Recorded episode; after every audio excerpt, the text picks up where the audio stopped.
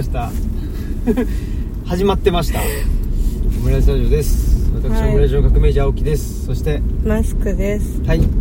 えー、ん？ちょっと自分の携帯がホーム画面になっちゃって解除してたらうん。あの始まりの音が出せなかっはい。今ねあの移動式オムライススタジオの中で、まあ、僕はハンドルを握ってますんで、えー、マスクさんが両手にスマホを持ってね、たはい。えー録音開始とその音をね同時に出すうん。ことをしてたっていうことで。した。はい、ということで、えー久しぶりになんか移動式オムライススタジオのようなあそうかな。気がします。そうかも。ちょっとわかんないですけどね。はい。はい。えー、っということでいかがお過ごしでしょうか、うんまあ、だいぶ涼しくなってきてねあそうですね、はい。窓を閉めて布団2枚ぐらい重ねてかぶったりとか、鼻水が止まらないとかうん。そういう様子ですね。よ様子を言うとそうですよね。うん。うん。でも東京は暑いとかなんかねあのまあ暑くなるのかな？東京も今は涼しいのかな？うん。ちょっとわかんない。涼しいんだと思うんだけどね、うん。全まあ、全国って言っちゃっていいのか分かんないけどなんかあのー天気予報でねまたう夏日が戻ってくるみたいなのをなんつうの？全国の天気予報ののとこで言ってるってことは多分全国的に一旦下がってはい。でそれがまた戻ってしまうということなんでしょうね。嫌だね。嫌ですね。これはもうだって10月なのにね。ねえちょっとね。いや10月とか下手したらねその家だったらこたつ出したりとかするぐらいじゃないですか、早かったら。そうだね、うん。例年だったら。そうですよおかしいですようねんねえ。まあそんなこんなで。まあでもとりあえずはとりあえずというか、まあ、鼻水は出てるけどもあの体調は崩していないというようあな感じでねねうん。過ごしているとはい。いう感じですかね。まあ僕もねあのなんか先週の村ジを聞くとなんだっけなんか途中で眠くなっちゃったりしてて。ああ体をいじめ始めた。あそうだそうだ。なんでかなと思ってたらそうだそうだ。そうですよ。はい。そうでしたよ。最近はそれです。そうでしたうね、ん。でまあこの前もまた週末にねあの何ですかねあれは。あのウォーキングっつうか。はい。はいえー、天理のね石の中神神宮っつうところの裏手の方にあるなんか滝とかにねあの歩きに行ってんですけどそんなんで、まあ、先週というか今週というか行ってきて。はい。はい。えー、まあ非常に今回はだから合気道をしてなかったんですよ。あこの前は前日に合気道して、うでもうなんかもう結構体っつうか足も痛いしみたいな状態の中で歩きに行ったっつんではい。でしたけど、まあ、今回はそうじゃなくてねウォーキングだけだったんでウォーキングだけだったら全然大丈夫だなっていうところでしたね。はい。はい。そんなんで。まあでも継続しててね。そうだね。まああの就労支援のねうん。えーっと関連機関の人たち人たち関連機関の先輩方なんだけど、うん。と一緒に歩いてるっていう感じで。なんかねまあ前の職場の人たちとっていうのも、うん。なんかちょっと距離が近すぎるような気もするしまあとはいえねあのと早稲田さんとは喋ったりしてるんだけど。あそうだね。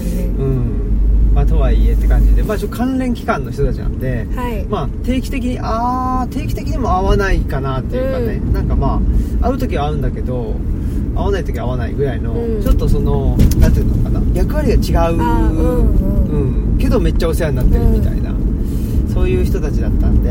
今の方が合ってるかもしんないって感じ？何がですか？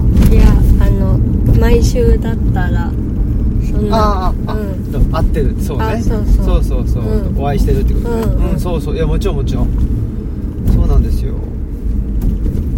まあそんなことで、えー歩いておりますと。はい。でもうまあ元気にね。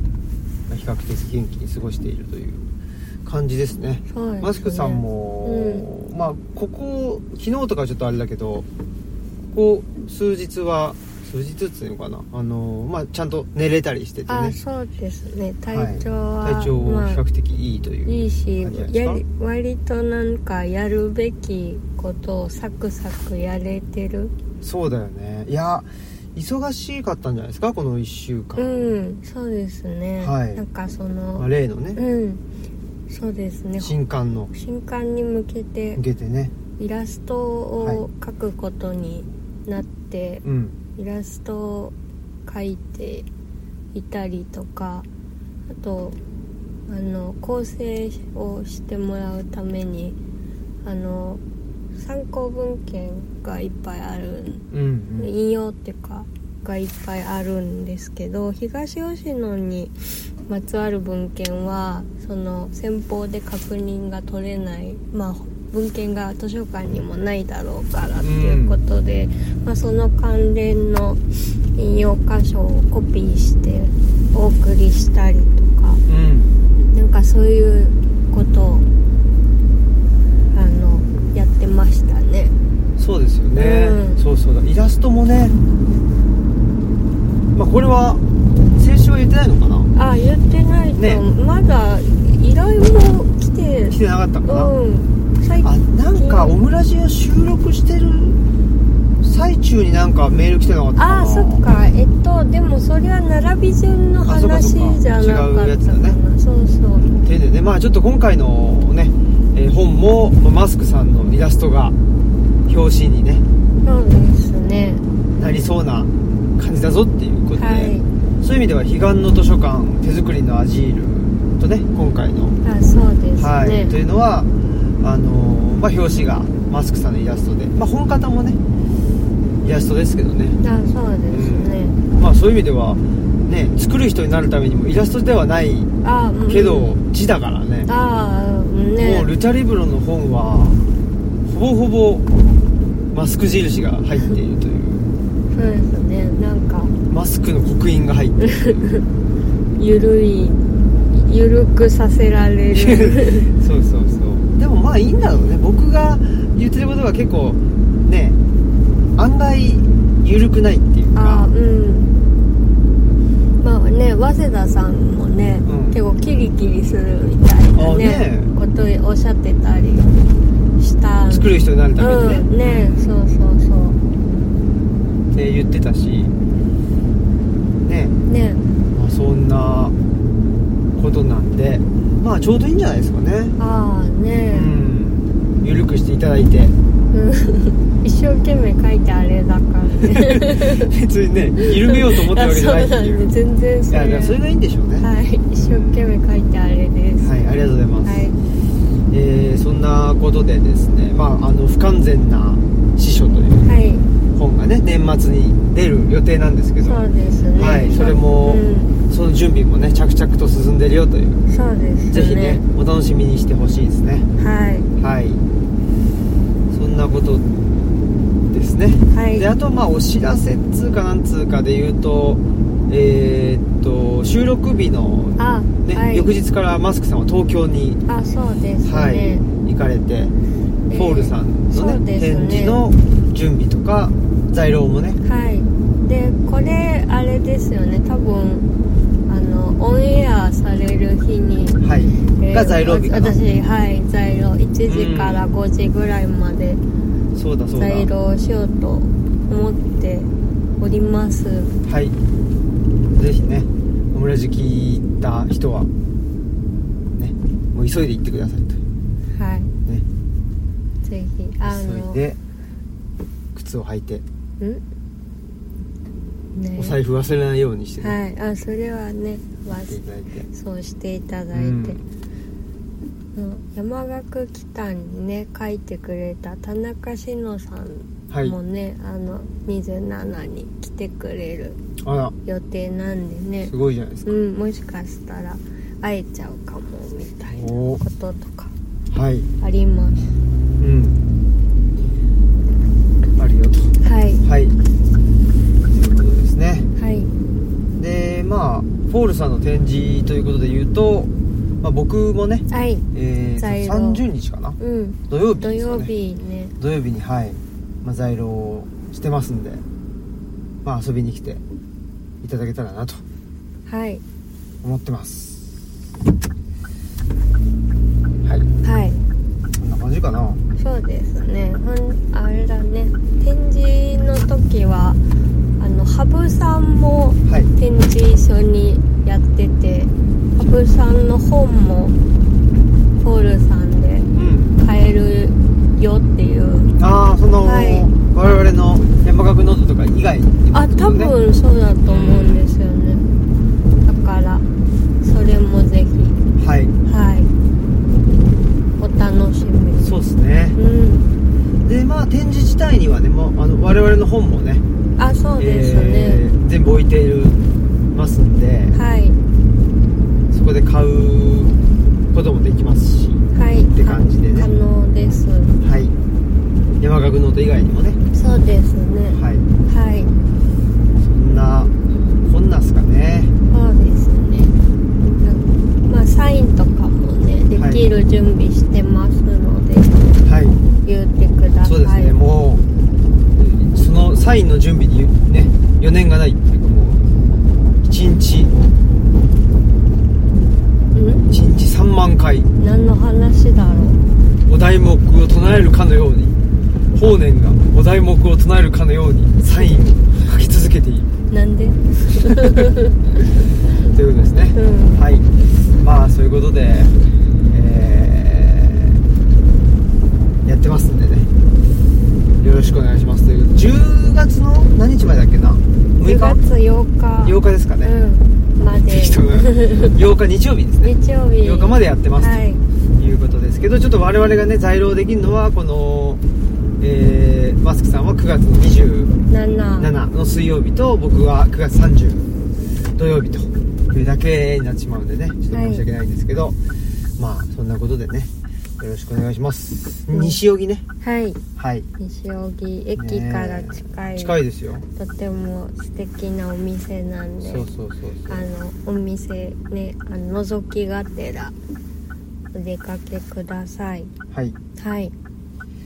えー、なんかせっかく僕も東京に行くからね。うん。なんかどこか本屋さんに行きたいなと思いという思いもありつつうん。とはいえそんな時間もなさそうみたいな。そうですね。私も気がついたら予定埋まっちゃっててちょっと喫茶ランドリーさん行こうかと思ってたんああですけど。ちょっと遠いんだよね。そう時間なうんな。いな東側だもんね東京のね。そうそうそうイースト東京なんでちょっとねはい。無理っぽいですね。そうですね、えー、じゃあ言うなよっていう感じですけどね すいませんって感じで、次、まあ、そういう気持ちはあるよって、はい次行きます。そうですね、はい。なんかできたらね一緒に行く時に行けたらいいですけどね。まあそれがベストなんだけどね、うん。でもそうするとねうちの倉君もねよかぼちゃんもちょっと置いていくことになってしまうんで。ちょっとねなかなかそれができないんで、ねそういうことですね。はい。はい。でまあ僕の予定で言うとその10月7日かな？7日。7日に守谷さんとはい。山梨そうですね。はいえっと、イベントが。10月。鶴市かなあえちょっと待って。10月7日じゃないよ。10月8日日曜日。あ8日？8日日曜日。え7日ってだって結婚式でしょ？あそっか。これ何度かやって下り何度かってる確かに思い出しました10よ月8日日曜日14時からですねはいでえっ、とこれもまたなんだっけこれおお尾形あ尾形はい。はい、尾形郷土資料館、うん。開館50年記念淑徳大学地域創生戦略フォーラム in 山梨地域文化と地域づくり。そうだ。ということで森谷正幸さんとはい。お話しします、そうですね。もうオムラジリスナーの方にはおなじみのですねはい味味研研究会。だからね淑徳大学戦略なんだっけ？なんとかフォーラムみたいなんだけど、ね。まあ、かっこ、えー、味見公開収録という。そうですね。はい。まあそういうことになってますんで。ね。よろしくお願いします。はい。鶴市ですね。はい、であの、ね、初めて行きますよ。あそうですよね、うん。であねあのアジールの話の時に言ってたその利用館はいはい。が会場っていうそうなんですよ。ことですよね。はい。その小型ね共郷土同資資料料館館っていうのはもともとね利用館としてね。学校だったんかな。すごい可愛い。そうかわいいね。ねこのいやそこのねそこでお話できるなんてうん。幸せですよね。ねなんかうそれこそジブリに出てきそうな建物じゃないですか。まさにね。ねこれは楽しみですね。で一説によるとですね、はい宇野くんも来ると。あすごい。宇野くんとあれカッシーも。そうカッシーとうん。中田徹という、はい。おじ,、まあおじさん。通称おじさんっていう 一般名詞が固有名詞になったという、うんそうですね、はい、そういうですね、まあ、僕の大学時代の、まあ、ほぼほぼ唯一の友達で 3人ね。まあでもそれだけたら十分じゃない？いやもちろんまあそうですよね、うまあそんなことでもともと考古学研究会のメンバーだったんですけどね。結局まあみんなちちりじりというかあ考古学研究会辞めて。そうですね。守屋さんはそのまそう先ま輩だったんのですよ。残り。そうそう。残って、っていうのとかね。あったりして、まあそんなメンバーも来てくれるということなんでね。まあなんか楽しくなりそうだなということははい。思っております、よかったですはい。ねでその翌日が、はい。えーっと湖北図書館滋賀県かな？はい。のえーっと長浜がなんか一番近い大きな駅なのかな、はい。っていうことなんですけどまあなんつったっけな？ちょっと適当なこと言えないんであれですけど、はい。まあ、湖北図書館っていうところでの駐車場かなんかでお話しするのかなあっていうなんかいいですね学生プロレスみたいああな感じで。本当ですね。うん。駐車場特設リングみたいなうん。感じなのかな、そうですね。何何かが設営されるんですかね。多分ね。ね。まあそんなことで、まあ、午前中内田先生とねお話があって、はい。で午後ねあのー町ライブラリーの磯井さんとあと井上さんかな？日本日本列島。日本列島。回復論。回復論か。はいの井上さんそうですね。とお話しするっていうね。まで小さい出版社なんかも来てね。マルシェをやっているという。あという話、はい。まあなんか楽しそうな。そうですね。はい。まあなんか秋のうん。文化の日みたいな、ね。文化の日じゃないんだけど。まあ気持ち。実質文化の日みたいな感ねじじゃないですかね。気持ちよさそううな、んそう思います。はい、はい。とと？あれあれそれだけでしたっけ？僕はとりあえずはあそれかな？ははい。私いはい。10月22日日曜日の15時からえっとつぐみブックサンドコーヒーさん群馬中の、えーお店で「きつねとたぬき山岳北の根本的な話」という、はい。あの公開収録をお店で行います、はい。で10名様までで参加費2500円でワンドリンク付きということであのとっても素敵なお店ではあの美味しいフードもあるので、でえっとまあ普段からきつねさんつぐみブックサンドコーヒーの田中志乃さんとはあのね半地下と地下という、はい。あのきつねさんのラジオ番組でいうん。のなんかコーナー的な感じで、まあの月に1回ぐらいおしゃべりさせてもらってるんですけど、まあ、この度山岳北にあの田中志乃さんもあのエッセイを書いてくれたのでじゃあそのことについて話そうじゃないかっていう感じではい。公開収録を行います。うん。はい。なんでぜひこの機会につぐみさんにお越しください。はい。はい。そうですね。よろしくお願いします。お願いします、はい。群馬県。安中安市ですね。はい。はいなことですね。でまああのーこの前も言ったけどまあ11月3日4日と、あ。のあ九州にツツアーねツアー、はい行くことになってます、はい。で今のところ3日がまあ予定なんですけどはい。3日がミノーブックスさんの2号店、あ2号店、そっか。久留米ですね。あできたんですもんね。そうなんです。久留米に行きます。はい。はい。で11月の4日？はい。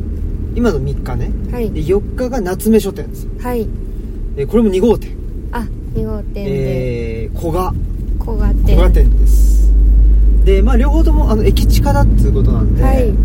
で今回まあ福岡市福岡県なんだけど福岡市には行かないっていう。あーそうか。不思議な。そそうですね。はい。普通はね福岡に行くんであしょうけど。そうですね。ちょっと福岡避けまあ別に避けてるわけじゃないんですけど。浮橋とね。うん。小川何？古賀市なんじゃない小賀市か。う浮葉じゃないよ。く久留米市ですよ。あそっか。浮葉はごめんなさい。1号店ですね、なんでちょっと今まで僕たちが行ったことがないあのところ。そうですね。ね。前前回夏目さんも斎藤崎にそうそうそうそう行ったんですもんね。そうなんですよ。これあの作る人になるためにのね、えーの中でもちょっと斎藤崎のお話とか出てきたりはい。するんでね、ぜひ読んでもらえたらなと思っておりますがえーっと前回の九州ツアーはですね、えーアジールをなんだっけなアジールを手作りすることみたいな、はい。あそれぞれのアジールを手作りするか。うん。ていうタイトルだったんですけど、はい。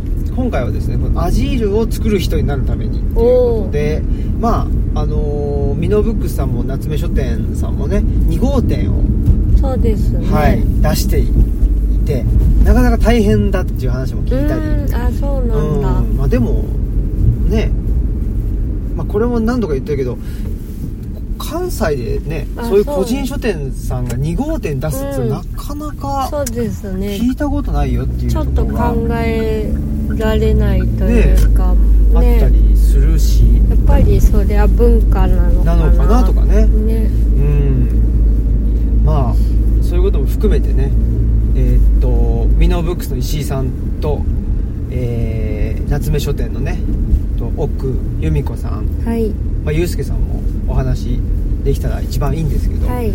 まあそんなことでですね、えーちょっとあのそれぞれのあのお店の人たちと一緒に僕と鴻島さんとねみんなでお話しして、うん。でまあできたらフロアにいるね、えー聞きに来てくれた人たちともお話しするとうん。いうような感じができたら一番いいなというふうに思っているというところです、楽しみですね。楽しみですよ、ね。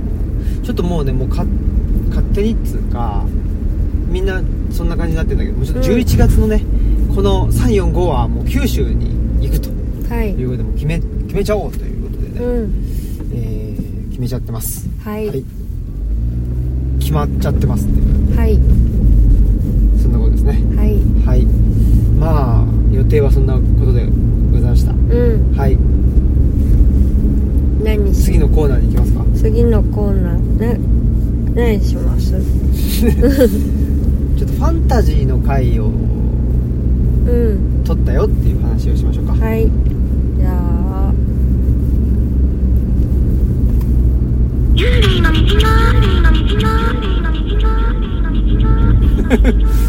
あれ？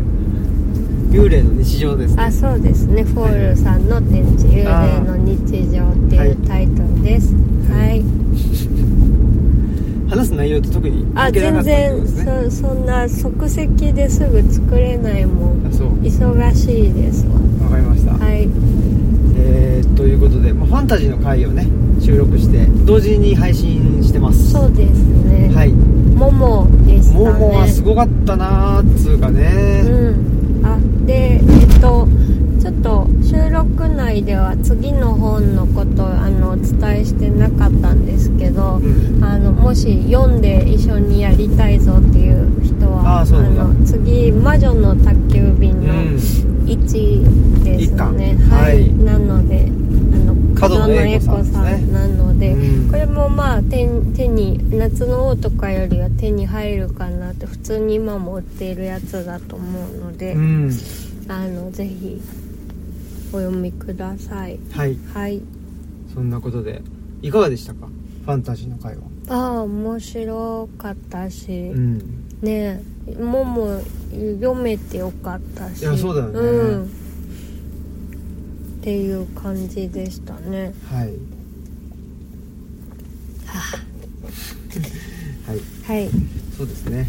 まあまあ内容はねうん。ファンタジーの回を聞いていただくと。してですね、うん。やっぱりまあでもちょっと僕としてはしてはっつってもでも1時間半ぐらいし多分喋ったんだけど、はい。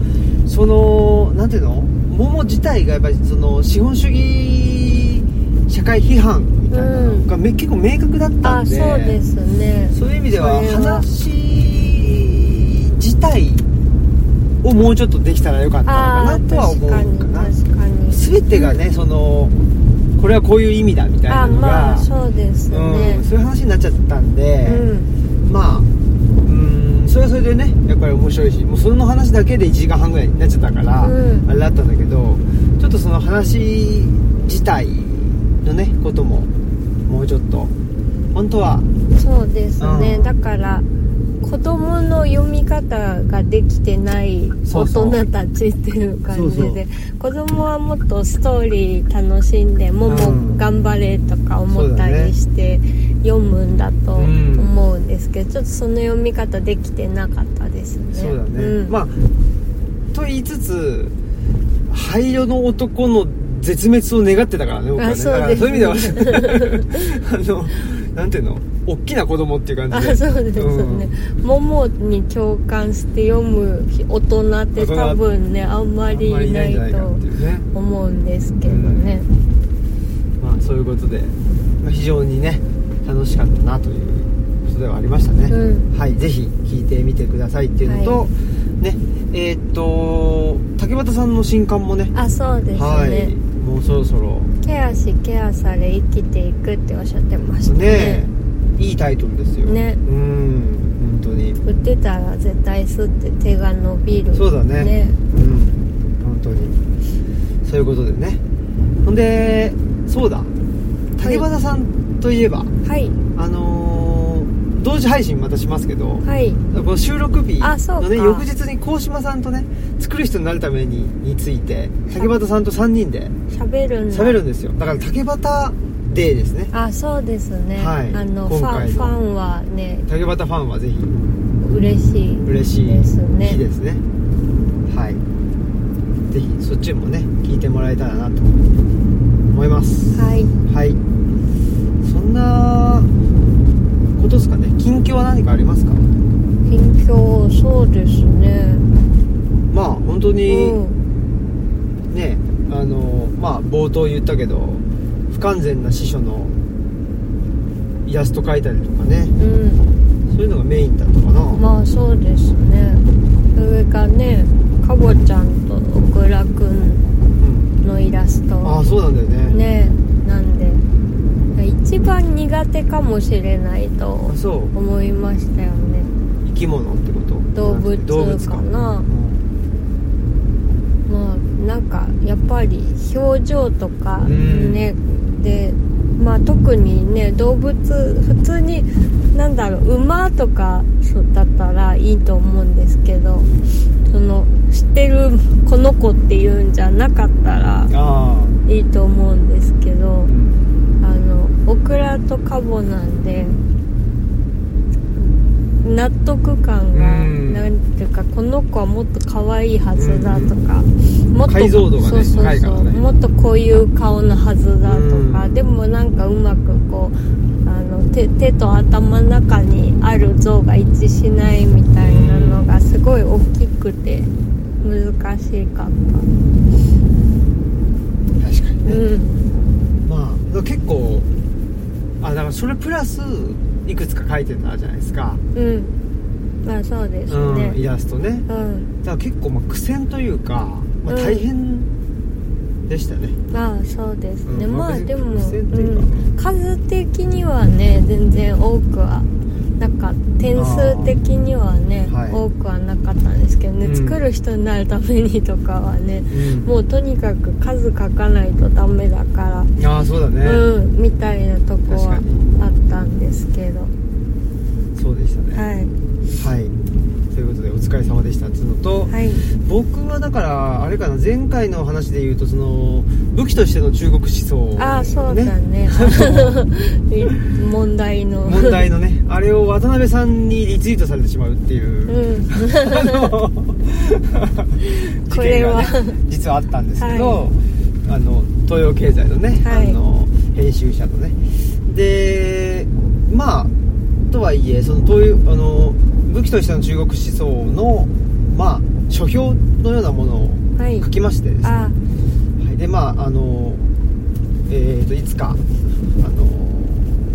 なんていうんですか？あの読んでもらえるようにはい。なるかなとは思うので、そうですそこも、ねはいぜひね楽しみに待っていていただけたらなということと、はい。あと文章の話あそうそうだからそれでうん。言うと、まあちょっとねあの申しはい。孟子のですね。まあ武器としての中国思想でもいろんな思想家がうん。出てくるんだけど、うん。孟子っていうのがちょっと結構ねあのキーになってるんで、はい。ちょっと孟子ってどんな人なのかなとかっていうんで、えー孟子の本をはい。まあもちろんねあの概説書とかまあ原文ののねあの何、えー分かりやすい役所とかそういうんだけど、まあ、読んでてなかなか面白いなってはい。ことを思ったりしてましたね。最近そんな感じ。最近そんな感じですね、うん。であともう一個ね文章もう一個書いたのはインディ・ジョーンズ論ああそういえばそうですね。はい。インディ・ジョーンズ論っていうかインディ・ジョーンズをこうやって見るとさらに面白いよっていう、はい。そういうですね。一大娯楽作ですね。そうですよね、そんなことで。まああのー前にね坂本さん家でねあのインディ・ジョーンズの第1作目「レイダース」はい。失われたアークってやつを81年かな、ん。1981年の監督作品だと思うんですよ。まあ監督っていうか作品だと思うんで、うん。公開作品か。でジョージ・ルーカスが、えー、と総指揮制作総指揮はい。で監督がスティーブン・スピルバーグっていうこのタッグですよ。はい。ほんで、まあ、めちゃくちゃ面白かったじゃないですか。あね。ねえ、まあ、あの飽きさせないっていうか。あそうですね、うん。なんかすごい早く感じましたね。そうそう。でもやっぱりああいう早くポンポンポンポンってうん。つなぐやり方っていうのはやっぱあの辺から始まってるらしい。ああそうなんだ、うんまあ、ジェットコースタームービーとかね、うんうんうん。そういう言われ方をするんだろうけど。そうですね。なんかまったりする場面特になかった。まったりなしだったね、そうそんなことで。まああんまそういうこととは関係ないあのインディ・ージョーンズ論っていうかね。そうです、そうそう映画論っていうのはもうね本当にたくさんの人が書いてるんで、うん。そのインディ・ジョーンズっていう人はい。とかなんだろうね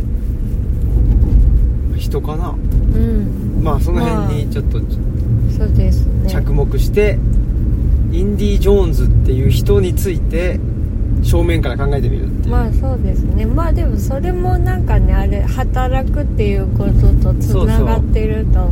インディ・ジョーンズの働くってそうそうなんだみたいな。そうそう。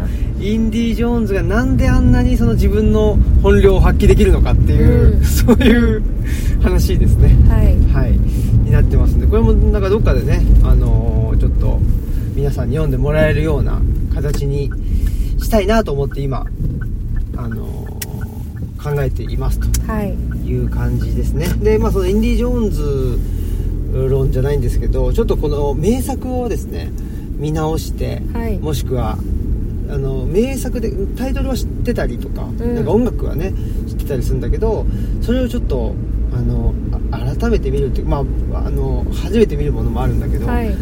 そんで、まあ、今の視点でちょっとなんていうの語り直すというかうん。そういうことをですねしてみたいなというふうに思いまして、はい。まあ、その一発目がインディ・ジョーンズ、まあ、もちろんあの「シャイニング」とかねもの延長ではあるんだけど、うん。ちょっとインディ・ジョーンズ、まあ、ちょっと定期的にそれ書いていこうかな、まあ、定期的に映画を見てですね,、えーねと坂本家で映画を見てですね、はい。それで、えー次の映画を見るまでに原稿にするっていう、はい。ちょっとそのなんていうんですか。自分に課して。そうそうそうそう。そういうまあ締め切りを設けてですね、はい。やっていこうかなというふうにうん。思ってますんで、ぜひねあのお楽しみにということでこの前はですねロッキーを見てきたんですああね1977年かな？はい。かなんかなんですよ。あ違うわ「スター・ウォーズ」は77年でロッキーは70何年だっけな？3年とかあちょっとごめんなさい。間違え、うん。まあ、70年代半ばなんですよね、うん。だから、まあ、ほぼほぼ「スター・ウォーズ」とかと同じようなうん。あのタイミングの映画、はい。でロッキーって本当に僕みあのーなんていうかな？他のシリーズを見たことなくて。あうんうんうん今多分5とかそそれぐらいまであるんでしょ？そうですよね、うん、でその中でもまあだからロッキーっつったらねあのー音楽がめちゃくちゃ有名あだし、ーね。まあ、シルベスター・スタローンのね出世作というか、うん。まあ、世に出た作品じゃないですか。っていうんでね、まあ、ものすごい有名だけど見たことがなかったんですうよ、ん。でマスクさんはね、うん、えーそうですね。昔ね見たこと見たがあって。ことがありました。ねことで。で坂本さんも見たことがあったんだけど、うん。ちょっとまあ改めて見ようということで。見てみたんだけどあのイメージと結構違ってまあして、あねなんかその話聞いたら自分もだいぶその見たんだけど補正をして理解してたような気がしてきて。はい。どういうところが、いやあのロッキーってボクシングの映画？うんだと思ってたっていうかまあボクシングの映画ではあるんだけど、うん。もっとそのボボクシングの試合を軸にあのストーリーが展開していくんだと思ってたんですうよ、ん。なんだけど一番描かれてるのはそのロッキーの日常なのね。うん。でそんなになんていうのかななんか展開みたいなのがないっていうか、うんうんうん。結構なんていうのかな々とした日常なのね。あねだからなんかそのみ見てその理解した範囲では、うん。なんかそのまああんまりこう充足してない人が、うん。まあそのボクシングの試合をのがチャンスで、うん。それに向けてすごいなんかあの力を集約させて、まあ、再生をねうん、測るというかそうそうだからあのーかと思った。で最後のシーンでうん。恋人の名前ね、あエイドエリアンイドリアンってってね。叫んでるっていうことからそそれはそういうシーンとして知ってたりはい。してたんだけどだから、まあ、最後のその何ボボクシングのあの試合でまあ何かしら大どんでん返しであったりとか、なんかカタストロフというかねあね。そういうものが訪れるんだろうというふうに考えてたというか、ね。そういう形で見てたんだけど、まあ、基本的にはあのーなんていうかなそのじ全く充足してないっていうわけでもない、うん。そのまああのエイドリアンのお兄さんと友達なんですよ。そのロッキーはね。うんでだからまあ言ってみればその友達の妹がエイドリアンなんですよね、でその友達は結構なんていうのかなあの我が身を憂いているというか、はい。で酒ん酒飲みだしあのお肉屋さんで働いてんだけど、うん。お肉屋さんっていうかなんていうのか肉のねあの精肉工場みたいな、うん。とこっつったらいいのかな精肉工場で働いてんだけどその精肉工場で働いてることに対しても満足いってないんですよ。でロッキーはボクシング、まあ、あのボクサーをやってんだけどそのボクサーだけじゃ食っていけないっつうんで借金取りしてんですよ。あはい。まあそういうねあの腕っぷしが強いから、うん。でその借金取りの仕事を紹介してくれよっつってその友達はね、うん。あの何度も言ってくるんですよ、うん。だからまあ借金取りの仕事の方が、まあ、割がいいと、うんなんだけどロッキーはいやもうねそのこんな仕事はお前お前には向いてないよみたいなうん。ことを言ったりとか。でその借金取りの仕事自体もなんていうのかな。お前まあそのとボスがいて、うん。お前もっとちゃんとちゃんとっていうかねその相手の腕を相手の指をねゆ指を折ってやれって言っただろうとか。うん。でも、ああ、そうか、とか言って、まあ、のらりくらり。だから、相手を、その、無限に傷つけたりはしないわけですよ。だから、結構倫理観がね、ね。だか すごくらあるっていう。自分なりにとても働けてるというか。そうなんです。だから、身を崩してないの、うん。ロッキーって。身を崩してる人がなんかあの起死回生をする話話かな。かなと思ってたら、そうでもない。そうでもないってことが、私はびっくりしましてですね、うん。ちょっと。で、どっちかというと、満足してるっていうか、うん。充足しちゃってるうん。っていう感じだから仕事も自分なりにその筋を通して。頑張ってて。恋人もいて。そうそう。そう。でで、エイドリアンともね、まあ、ね。あの結果的につねあのお付き合いしたりして、うん。でそそれもそのなんていうのボクシングでいいところ見せたから振り向いてくれたじゃなくてもうそもそも付き合ってんのね。だからあれ？と思ってうん。だしなんかそのボクシングの試合をでしかもまあこれね、あのネタバレっていうか、まあロッキーってもう50年ぐらい前の映画なんでもういいいいと思うんだけど、はい。あのー試合するんですよ、うん。世界チャンピオンと。そうですでね。ロッキー自体はもう、まあ、す自分でも言ってんだけどすあの三流のね、うん。となんかバスへのあのボクサーなわけですよ。でもう本当にそのなんで世界チャンピオンと試合することになったかというともう本当にもう棚からボタン持って100%の。うん。なんかあの全然無名なやつ誰かいねえかなみたいなのでそのせ選手メーカーみたいなのを チャンピオンが見ててであこいついいじゃんとかっつって選ばれるっていうもう100%のあの棚ぼたなんですよ。そうですね。そう。そんでそれに対してもえそれでそのなんまあ、マネージャーみたいな人から呼ばれるわけですよ、うん。ちょっとお前っつって。で「お前世界チャンピオンと試合できるんだぞ」みたいなこと言うんだけど「いや別に」みたいな。それもそんなに「いや世界チャンピオンと試合できるのかよ」みたいな、うん。何とチャンスいややっとね。チャンスがねあのー回ってきたぜみたいな。絶対やってやるみたいな。やってやろうぜみたいな感じでもなく、うなんかねまあすあすうんそうっすかみたいな、ねえ。でねえそのさい最後のシーンに関してもすごい有名じゃないですか、エイドリアンってね。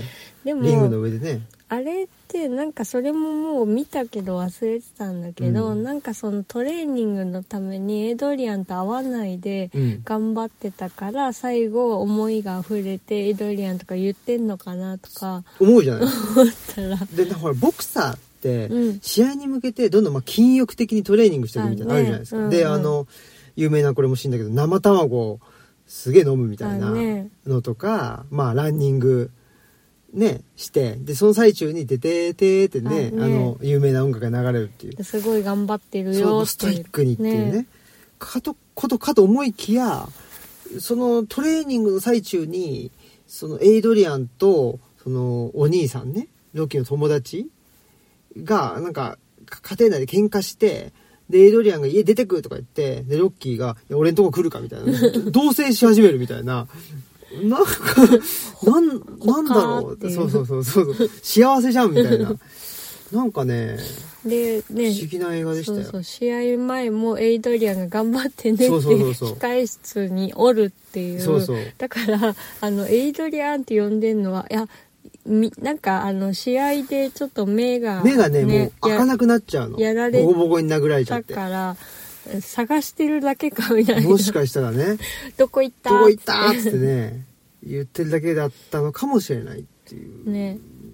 ぐらいに思っちゃうようなね。すごい不思議不な思議な、そうですね。でも背景としてはやっぱりアメリカンニューシネマなんですよね、うん。そのベトナム戦争後の、まあ、暗いアメリカを描くっていうことででなんかまあ一説によるとっていうか僕はなんかウィキペディアかなんかに見ただけだけど本当のあのー本当だけど当初ねあれ脚本もスタローンらしくて、うん。であのー当初のエンディングっていうのはもっとなんていうのかなあの暗い、うんうん、話だったっていうことなんだけどもうちょっとそれじゃ暗すぎるだろうっていうんでうんそうじゃなくなったとうん。いうことみたいなんですけどね。でも本当にその、なんていうのボクシングシーン以外のところを見ると本当そのアメリカンニューシネマっていう感じ、うん。うん、なんかまああねなんとく暗いっていうか、あねうん、だからその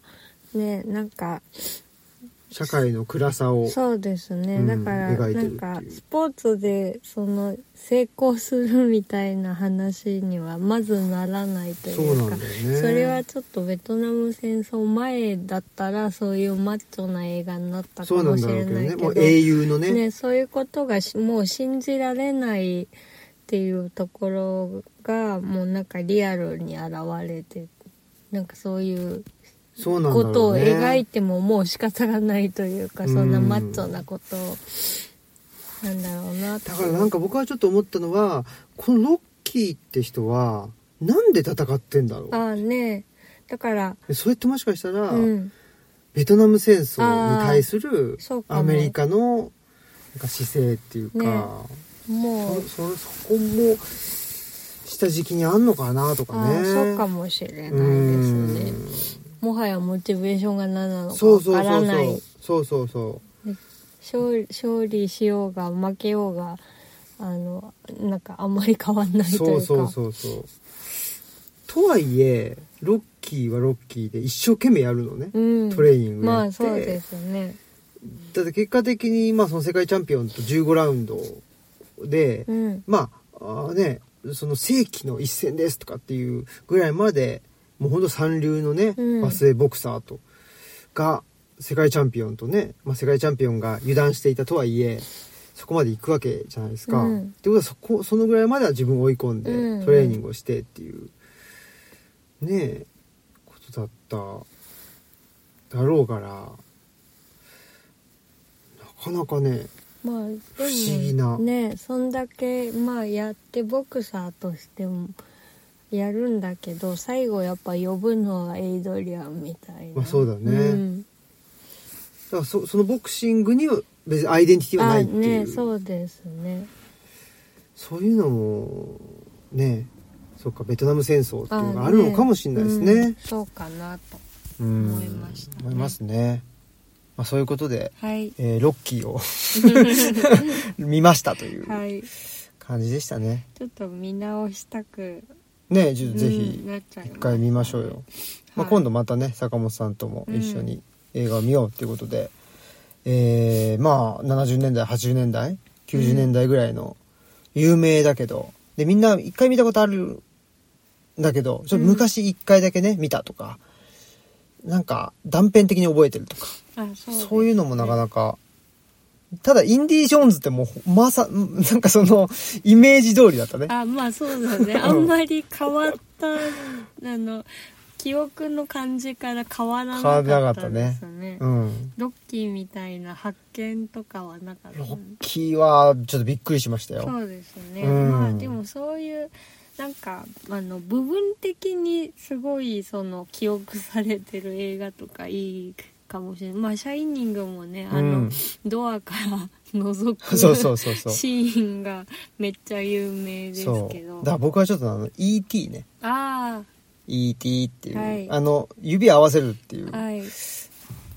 あれは有名だけどそうだね。もしかしたらもう改めて見たらねなんかそうですね。全然違うのかもしれない、ね。もしかものすごい ET わわがままなのかもしれないし、ね ちょっとわかんないけどわかんない。まあでも「シャイニング」はドアから覗くシーンなんかそんなにそのふーんみたいなと途中っていうかうん。なんかそれよりもっとその印象的なシーンがあまあああっねたなとか思ってあそこを切り取るんだみたいな。いやだからすごいんじゃないですか、うん。逆に、あそうですね、うん、でもなんていうのシャイニングはさ、まあ、映画のね、シャイニングはジャックがさ、うん。やっぱり狂っちゃったっていうのの、やっぱり一番象徴的なシーンなんじゃないですか、あまあね。他にもさ、いろいろ起きるけど、うん。ジャックが直接っていうんじゃなかったりするじゃないですか。あそうか。まあ絵的にもね。そうそうそうそう。ですよね。あれはまあ絵的に。多分あれはもうだってもうジャック・にニコルソンの顔芸みたいなさ、まあそうですね、うん。まあだからちょっとあれですけどね。原作読んだら確かにあの違うわなっていうのは。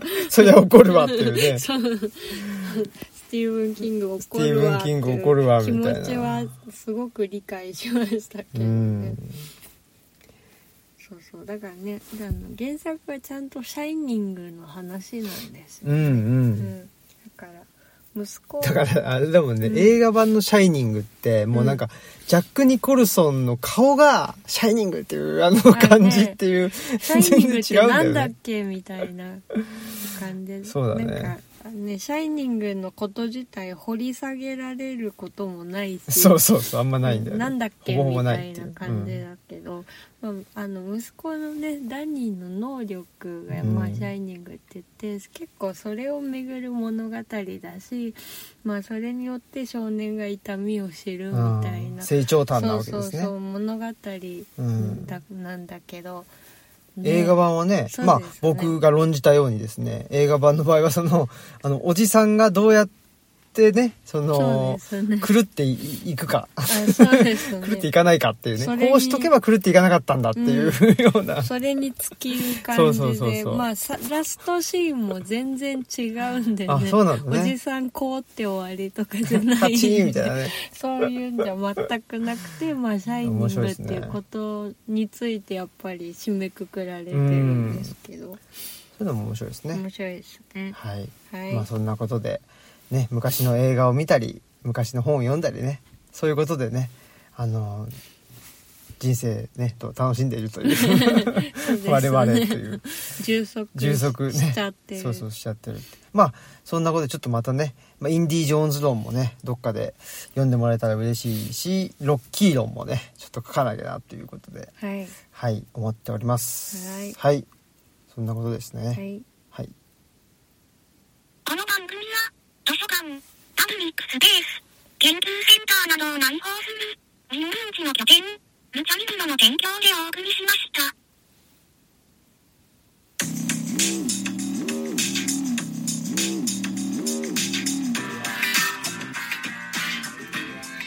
はい。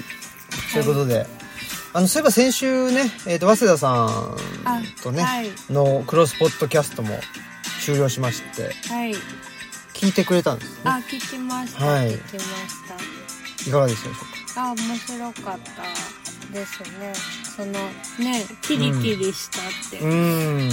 おっしゃってたけど、おそうかと思ったりとか、なんかこうあのね視覚優位聴覚優位の話とかもねちょうどなんか新平さんと早稲田さんがうん。一緒なタイプで、うんうん。だから鴻島さんの文章がちょっとイメージしにくいというか、まあとても鴻島さんはやっぱ建築だから視覚的なね、あの文章だったらそうそう。まあでも多分僕の文章を読んでくれてる人とか読める人は、多分そんな視覚的な人じゃないんじゃないかなっていう気がするんだけどね。まあ、視覚的というか、まあその、視覚イメージ、あ、まあそんなことないのかなうん、そうだよ私でも視覚的か。的ですけどねそうか。じゃあ、この説は崩壊しました。はい はい。はい。はいはい。まあ、そんなことでね、まあ、クロスポッドキャストも収録しまして、で、まあ、明日ね、また作る人になるために、久しぶりにまたこう、久しぶりっていうか、まあ、2週間ぶりぐらいなんだけど、小島さんとまた喋るっていうね。はい。まあ、竹俣さんが入っていただいて、はい。この前はね、白岩さんに入ってもらって、ね。非常に楽しかったんですけど、うん。今回は竹俣さん入っていただくと、ね、どうなるのかという。楽しみですね。楽しみですよね、本当に。まあそんなことでで最近読んだ本本の話の話は今日できなかったですけどはい。えーっと、客観性の落とし穴ってあね。ちくまプリマーの、あの、村上康彦さんかな、うん。えーが書かれてる本をよ読んだりで、うん。非常に面白かったな、ねなんかそのねあのどういう人が書いてるのか全然知らなかったんですけど、なんか困難を抱えた人にあのたずっとインタビューをインね。まあとかまああと支援者の側にも、うん。まあインタビューをずっとしてきた人が書いたものだったんだなっていうことを知ってなんかすごく視点もあの興味がうん。ある、あのまあ、やっぱ現場を知ってるね、うん方が書いた本だったから、そうです、ね、単なる分析っていうんじゃなくったから面白かったなっていうのがありましたね。そうですねはい。そんなことで、はいじゃあ、えーね、まあ配信日の今日はマスクさんがね、フォールさんにいますんで、はいえー、お出かけください。はいはい。僕は30日にね、おります。ということで、えー、本日のオムラジ、なんだっけ？本日のお相手はオムラジの革命児青木と、マスクでしたさよなら。さよなら